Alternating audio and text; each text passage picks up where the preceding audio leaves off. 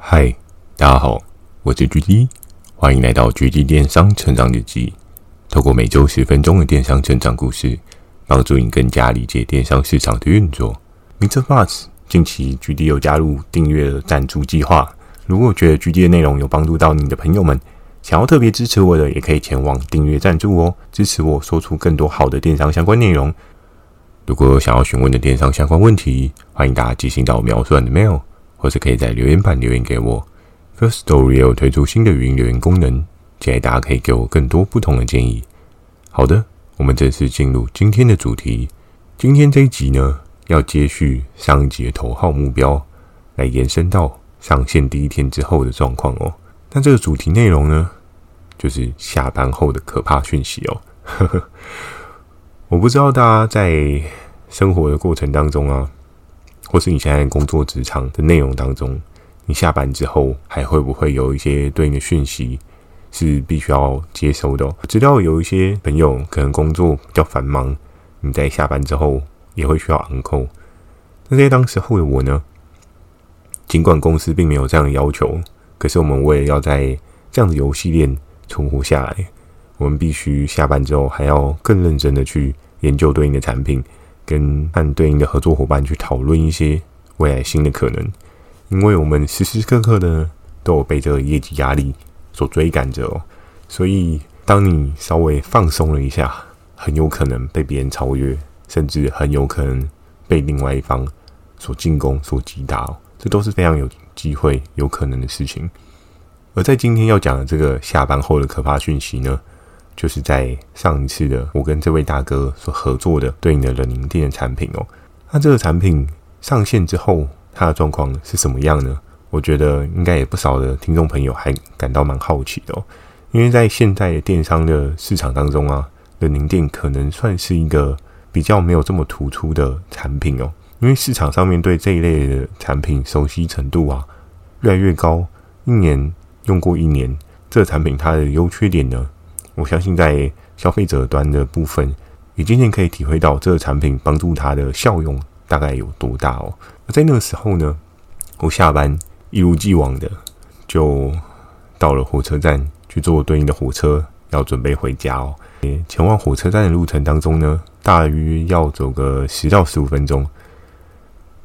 那我就跟许多的上班族一样，下班之后呢，就边划着手机，边看着。自己的产品的报表，然后缓慢的朝自己家的方向迈进哦。但由于从台北到基隆还是有一段路，所以当我上了火车之后呢，因为在那个时候我真的是非常执着，我到底可以做到什么样的状况？我也希望在电商的这个领域当中呢，打下一个不一样的基础哦，做出不一样的成绩，证明自己的价值哦。而在那个时候，我就很 focus。在看对应我跟这个大哥合作的产品哦，不管是在以前或者在现在，当我自己很 care 某一档产品，我跟合作伙伴 Promise 对应的产品的业绩的时候，我都会非常认真的时刻去观察这个产品它的变化哦。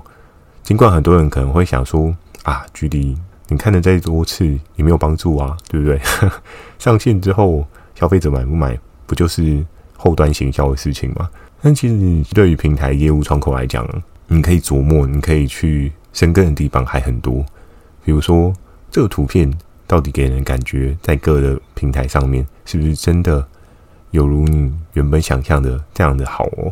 因为可能在上线之前，你已经有看过合作伙伴他对应的图档，但是这个产品它在 Web 版跟 Mobile 版上面的那个视觉的差异也会有不一样的呈现哦。我们都知道，尺寸不同，在不同的行动装置上面，你所看到的图样啊，或者是广告出去的状况，你都能够有效的去清楚看到说，诶，这东西到底吸不吸引人点进去哦？如果你这个东西在不同的平台上面所呈现的图档跟原本 setting 的是不一样的，又或者是你的解析度不是很好，呵呵，产品模糊的话，第一是。都会造成这个产品它的转换率急速下滑的可能性哦，所以在那个时候呢，我在火车上就很仔细的研究，比如说这个产品它现在的状况，它的货量的状况，又或者是它现在推播的广告状况。那在那个时候呢，因为我们还拥有一个蛮特别的武器哦，这个武器理论上是每个业务窗口都会有的。这个武器呢，就是在于你今天对某一个产品非常有信心的时候，你可以做出一个对应的申请，然后去加大你产品的资源量哦。虽然这资源量的部分呢，其实在行销端那一块，他们并没有很认真、很确实的根本 promise 说。你出了，我一定会打。但是表面上是这么说啦，但实际上是不是真的应打，那就再说。但是以他们的立场点来讲的话呢，也是很合情合理的。他们必须要为公司赚钱，所以他们要评估对应的效应哦。那在我一个一个慢慢的检视货量、图片，然后还有对应的商品实际的状况跟竞争对手的状况的时候，哎，我突然收到了连大帅的晚上简讯。很多人想，哇，连大帅也是个工作狂是吗？晚上还特别发讯息给你。但这一个部分，我也要先跟大家讲一下。其实连大帅下班之后，通常不太打扰人的。通常他会特别敲我，一定有对应的原因哦。而在那个时候，我收到了这个讯息呢，也让我非常的紧张。为什么呢？这个讯息就是连大帅就说：“哎，你跟我讲说你很 care 的那个产品，你要不要？”去确认一下状况是什么？那在那个时候，我就想说，诶，我有在确认啊，我刚好我就在对应的页面啊。这个页面呢，是我在上火车之前就已经先打开的，所以我看的是在上火车之前那个 timing 所显示的对应的产品状况哦。而当我一刷新之后呢，我发现有一个让我难以接受的事实竟然发生了。这个事实呢，就是。我的产品竟然收到了黑卡，哎，怎么会这样子呢？因为在之前的游戏规则当中啊，像是 Miss C 的那集有简略跟大家讲到黑卡它的作用哦，它就是在于消费者很频繁的退货状况，然后他所会得到的对应的处罚机制哦。那在那个时候呢，我心里就想说，不对啊，这个东西我昨天才才上线呢，今天就被发黑卡是什么概念？然后。在那时候，连大帅就跟我说：“你确认一下状况，然后明天我们进公司再讨论看要怎么样几套。”哎那时候呢，我看到了这个对应状况，我就想说：“哇，怎么会刚上线就发生这样的事情？到底发生了什么事情？”于是呢，我就前往我对应的信箱，然后去看对应的黑卡内容哦。在我一丝一丝的检视的过程当中，我发现。不对啊，我这个产品没有任何的退货问题，但为什么会被发黑卡？这当中到底有什么很可怕的事情发生？我自己不知道吗？然后在整个的操作过程当中啊，当时我这个产品实际的销售额大概已经到了两万块左右的水准哦，一天左右就可以到两万块，在当时来讲的话，也算是一个还蛮强势的新品登场哦。而在那个时候，我想说，哎。这个东西我规划了这么久，好不容易推上市了，到底是发生了什么事情？当我将对应的内容往下滑之后，我看到了一个我从没有想过的问题哦，竟然有对应的消费者来做一些对应的检举，说这个产品有使用上的问题。然后我那时候想说，不会吧？这个东西今天才刚上档，消费者都还没收到，他就来检举说这个产品有问题。嗯，这是一个什么样的概念哦？所以在当时，我想说，哇，这到底是什么问题呢？这到底是什么样的状况呢？于是，在当时候，我自己就真的很摸不着头绪，因为实际的状况呢，只有法务才知道，只有法务才接收到。真正的，你必须要等到隔一天去进公司跟法务做一个 double check，你才知道说，哎，这件事情它到底发生了什么。而我当时。在这个火车上呢，自己心里是十分紧张哦，因为我对这位大哥 promise 的对应销售的状况呢，是有一定的销售量能哦。我记得那时候我跟他讲说，哎，既然传说他这一档可以卖到破百万，我也不要跟你喊一个太高的可能性。我觉得我们初始呢，先破个五十万就很厉害。对，那那个时候，当我收到这个黑卡，我自己心里是凉了一半哦，因为我们一个销售周期呢。大约是一周左右，所以如果我第一天还没有跑完就断尾了，那代表是我后面的资源量非常极度有可能被关掉哦。被关掉的状况之下，真的是压力很大。你开了一个支票给人家说，嗯，我觉得他应该有这样的 sense。就火箭刚要起飞就爆炸了，真的很囧诶。那在那个时候呢，我还依稀的记得那个晚上，我要睡前呢，我自己还持续的去揣摩、去思考，说这个东西到底为什么会被发黑卡。而在那个时候晚上真的很不好睡啊。然后我就想说，哎，到底是什么状况啊？这真的会影响到我跟合作伙伴 promise 的对应可以达成的目标哦。于是呢，在左思右想的状况之下，那一晚很不好睡。但是我还是强迫我自己在床上闭着眼睛休息哦。等到隔一天早上日头升起的时候，我也才睡眼惺忪的离开我的床上哦。那时候尽管早上起来，我快速的飞奔前往公司哦，可是你找到那是你的问题啊。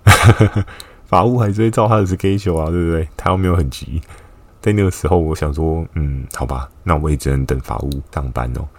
而在那个时候呢，我等了很久，因为在当天我约略大概是七点左右就已经在公司附近了。实际上呢，进公司大概七点半。在那时候，我也知道。我再怎么紧张，再怎么去思考这件事情都没有任何的帮助哦。于是我那时候就转念想说：“好吧，那我就先来准备一下九点半的挖宝时间哦。”就该抢的、该挖的，还是要努力嘛，对不对？就是你有准备就有机会。所以在那个时候呢，我也就跟着自己说：“先等等吧，你再怎么样去执着这件事情呢，也没有帮助哦。”而时间快转到。大家都上班的那个时间哦，终于我等到法务进了公司哦。法务他当时手拿着一杯豆浆，缓缓的进了公司。当他公司包都还没放下来之前呢，我就跑去找他了。你就可以想象到，就是我对这件事情的执着性到底有多高哦。而在那个时候呢，我就问法务说：“哎，这个东西到底发生什么事？我昨天下班收到了黑卡，而且是你发的，还不是？”就是系统，又或者是出货单位发的，那到底发生了什么事情啊？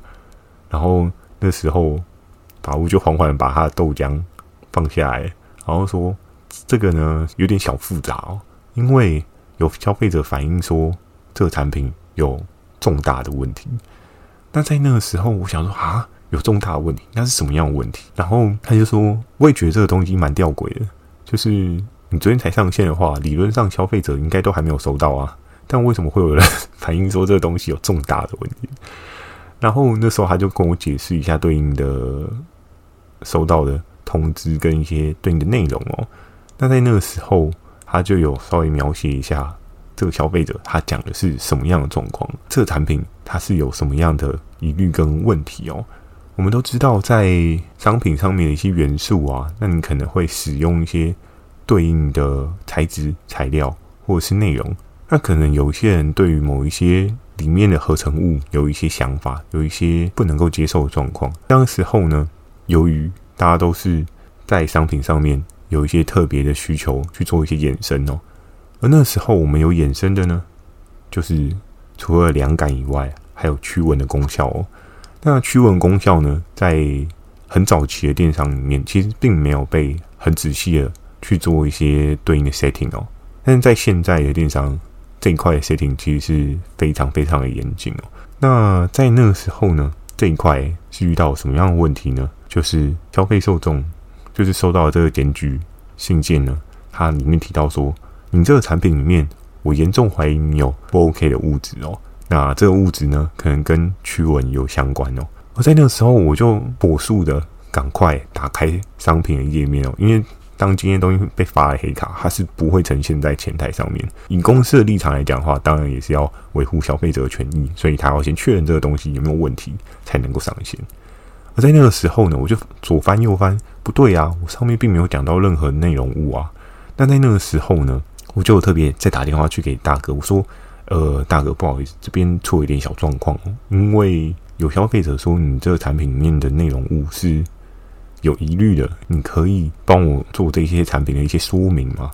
然后在那个时候，这位大哥他就说：“不对吧？这东西，第一个，我们页面上面并没有特别讲说我们有放这个东西；第二个，我们本来就没有放这个东西，而且我们这个产品还是销往日本的，怎么可能会有这样的事情发生？” 然后在那个时候，就是你影片本来就没有放这个东西，然后你还要试图去佐证说你没有放这个东西。我们都知道，在第三方的检验单位的安排上面，你再怎么样。举件去做一些送件动作，它检验的流程也需要很长的一段时间，所以在那个时候呢，我真的就是这个大炮被飞弹打到，我那时候想说，哇，真的是奇招诶，我没有想到我的产品会因为这样子遇到一些额外的抹黑的动作，就是尽管我我的合作伙伴他并没有放置这个产品，但是他却有点被诬陷的状况说。你这个东西，我怀疑你有放这个东西，所以你要试图证明你没有放这个东西。大哥那时候也是跟我讲说，要证明也可以啊，我可以去送验，没有问题啊。可是这个东西销往日本都没有问题，我要去送验，这真的是有够无言的，甚至他真的感到无奈啊。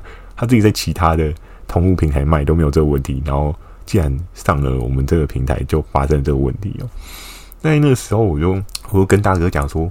可是这东西真的消费者有疑虑，理论上我们也不能做什么。于是呢，那时候其实大哥是颇生气的，因为你知道吗？就是每个人在做产品的时候，他都有他自己用心的地方，他对于他的产品的规划，跟他希望就是帮助消费者更好生活的那种愿景，理论上是不容置喙的哦。尤其是在市场上面待过有一段时间的人，对自己产品的自信程度呢，绝对是有一定的水准哦，所以在那个时候他被怀疑，我也能够理解他的心情。他就觉得你们这个平台有点太怪了吧？竟然会怀疑这件事情啊！我们真的都是销日本，然后其他平台也都没有问题的这个产品，你竟然跟我讲说我的产品有问题？在那个时候，我就有点被夹在中间。就你也不可能很直观跟他讲说，但我就需要这个东西，我才可以上。当我跟法务询问完，再加上我 checking 完对应的产品问题的时候。我就去找了雷恩大帅，我说：“哎，我真的是被飞弹打到，我没有想到这步棋，竟然对方会用这样的方式反将我一军哦！竟然有点要替这个产品去做一些争论争辩的状况，我没有想到必须要做到这么深刻哦。在当时呢，法务有透露一个小小的状况给我，他说我稍微去研究了一下，这个你自己知道就好。这个消费者呢。”他的检举信呢，信箱呢，非常的特别。信箱特别的状况呢是什么？他说这个消费者的信箱呢，其实是有跟我们合作的人。哇，是不是？这还不是黑我？不然到底什么才是黑？我说哇，那他也真的是太不留心了吧？对不对？还留下来这点蛛丝马迹，让你可以刚好看到。他说对啊，我也不知道，可能对方摆明就是要。让你知道不要惹他，所以在那个时候呢，我就跟法务要了一下对应的这个信箱，我自己稍微去查一下，嗯，果不其然，原来就是那个百万大党的那一个合作伙伴。在那时候呢，我自己就想说，那我到底应该要怎么解这件事情？我应该要怎么做？而且当把这件事情跟了对应的合作伙伴讲，他当下的第一个时间，他是觉得不可置信。因为他说他这个东西卖了将近十年以上，第一次有被人家提出这样的质疑跟质问哦，而且他们确实很多东西都是很 high class 的规格，竟然还会受到这样子的问题。所以在那个时候呢，我跟雷恩大帅的讨论过程当中，他说有什么样的对应的解方可以做啊？我那时候说，其实以合作伙伴端他们那边能做的是，当然他可以走送验的流程。可是去送验的流程的话，至少要卡超过两个礼拜，诶，能不能做？一定是可以做。可是我要用什么样的方式去跟合作伙伴沟通，说这件事情我们必须要做，我们必须要去做一些检测。那时候呢，连大帅说：“那你还有其他想法跟其他方式跟沟通方式吗？”在那时候呢，我自己是只想到这样的方法。我想说，好吧，既然都已经知道了状况，我先稍微冷静一下。理清一下对应的状况，我该怎么样去抽丝剥茧出这一些对应的方法，去做一些动作。当时呢，虽然我知道了法务那边的小小的消息哦，但我也知道人在江湖飘，哪有不挨刀，对不对？没办法嘛，你踩到了人家的地盘，势必人家就会做出一些回击嘛。因为我在前面跟传说的互尬的过程当中啊。胜率也是有一定的水准哦，当然不是说百战百胜啊，百战百胜的话，其实传说也不用玩了嘛，对不对？但是在我他给了他这个超强的大档过程当中啊，我相信他应该也是心里有不少的想法，所以其实我自己当天也是有不少的压力，但是很幸运的是，我那一天刚好很多杂事，很多奇奇怪怪的事情发生，所以我还没有。时间可以好好去审视这件事情。当时因为我打给大哥说明了这一个状况之后呢，他第一个时间是挺生气的，因为被人家质疑他的产品是有问题的这件事情，他不太能够接受。他觉得我这么用心做的产品，竟然会说他是有问题的。所以在那个时候呢，我自己想说，好吧，那我们就各自给各自一天冷静的时间。因为人在情绪上面，你做任何沟通，其实都会耗费不少的时间哦。那在那时候，我觉得必须要做的事情就是先让他冷却一下，然后我也同时去找看看有没有什么其他的解套方法。但不免俗呢，还是要讲一下，在那时候，有时候看着传说，我就想说，你真的是嗯高招哦。好，虽然心里是有满满的怨恨，但是想说。不经一事不长一智，谢谢你让我上了这一课。接下来呢，我应该要怎么样去面对这样的事情？我要怎么样去处理这样的事情？我也在下一集再继续跟大家分享哦。这个系列稍微有点长一点，因为这个故事真的超级曲折离奇的哦，嗯，就跟施工奇案一样的。哎呀，这个剧会不会有点太老了？但可能年纪跟我差不多的人。就有看过了。好的，那今天的分享就到这边。喜欢今天的内容，也请帮我点个五颗星。如果有想要询问的电商相关问题呢，也欢迎大家进行到描述的 mail，或者可以在留言板留言给我。Firstory 又推出新的语音留言功能，期待大家可以给我更多不同的建议。我会在 Facebook 跟 IG 不定期的分享一些电商小知识给大家。记得锁定每周二跟每周四晚上十点的电商成长日记。在今天这一集的尾巴呢，也是想要问一下，好奇想了解一下大家在。职场生活当中，你是否曾经有这种被黑的经验哦？也希望你可以跟我分享一下你在职场生活当中有一些被黑的状况。我相信有时候同温层互相取暖一下也蛮不错的。好的，祝大家有个美梦，大家晚安。